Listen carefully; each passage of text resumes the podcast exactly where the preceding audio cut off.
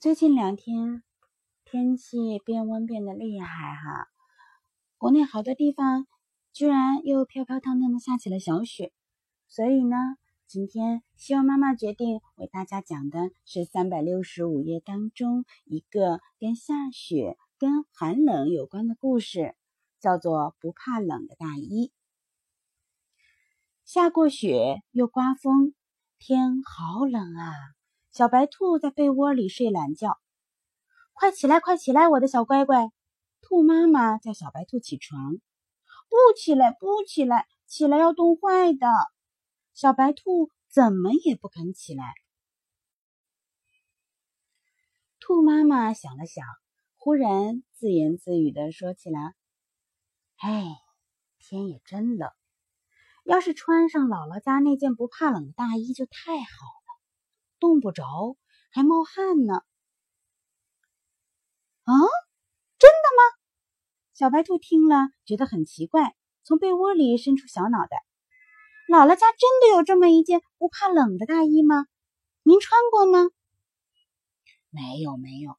姥姥说这件不怕冷的大衣啊，是给她的小外孙做的。姥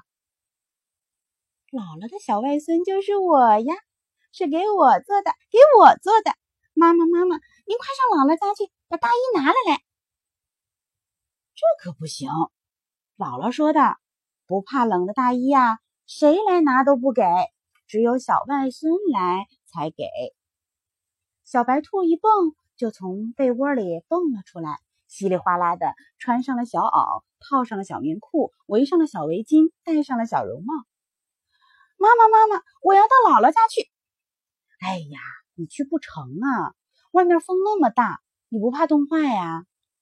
没关系，不要紧。姥姥给我准备了不怕冷的大衣，我就冻不坏了。小白兔说完就往外跑。哎呦，风刮在脸上像刀子一样的割。小白兔想早一点拿到不怕冷大衣，就飞快地跑起来，跑呀跑呀。怎么了？脖子热烘烘的。他把围巾拿了下来。跑啊跑啊，又怎么了？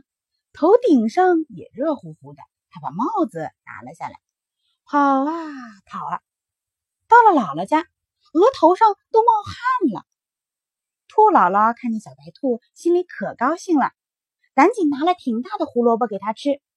小白兔说：“我不要吃胡萝卜，我要穿大衣，不怕冷的大衣。”兔姥姥呆住了，心想。哪里有什么不怕冷的大衣呀？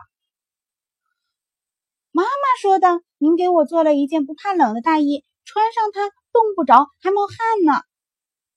兔姥姥想了想，明白了。哎呦喂，小乖乖，看看你头上汗滋滋的，不怕冷的大衣不就穿在你身上吗？小白兔想了想，也明白了。